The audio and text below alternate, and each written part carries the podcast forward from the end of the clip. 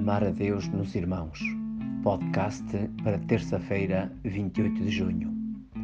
No mar da nossa vida, navegamos muitas vezes deslizando suave e confiadamente nas águas calmas, mas noutras somos invadidos pelas ondas da tempestade e enchemos-nos de medo. Doenças inesperadas, graves situações familiares, injustiças, incompreensões, violências abalam a nossa vida insinuam a dúvida e geram perguntas sem resposta. Também a Igreja e a humanidade são atingidas por tempestades, sofrimento, amargura, insegurança e gritos de socorro. Como enfrentá-las e sair vencedor? Escutemos o Evangelho de São Mateus, no capítulo 8, versículos 23 a 27 da liturgia de hoje. Naquele tempo, Jesus subiu para o barco e os discípulos acompanharam-no. Entretanto, levantou-se no mar tão grande tormenta que as ondas cobriam o barco. Jesus dormia. Aproximaram-se os discípulos e acordaram-no, dizendo: Salva-nos, Senhor, que estamos perdidos. Disse-lhe Jesus: Por que temeis, homens de pouca fé? Então levantou-se, falou imperiosamente ao vento e ao mar e fez grande bonança. Os homens ficaram admirados e disseram: Quem é este homem que até o vento e o mar lhe obedecem? Jesus no barco com os discípulos representam a Igreja e cada um de nós que fazemos a travessia deste mundo.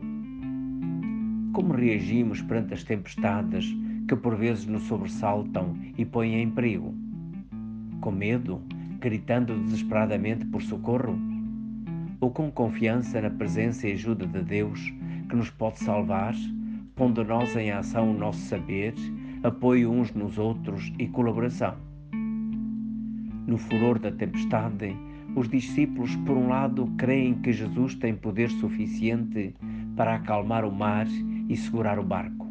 Por outro, temem o afundamento. O poder de Deus está em Jesus. Eles sabem-no e, no entanto, estranham-no quando o revela. Isto não é próprio dos discípulos. Talvez por isso o Evangelho, ao terminar o relato, não diz os discípulos, mas os homens.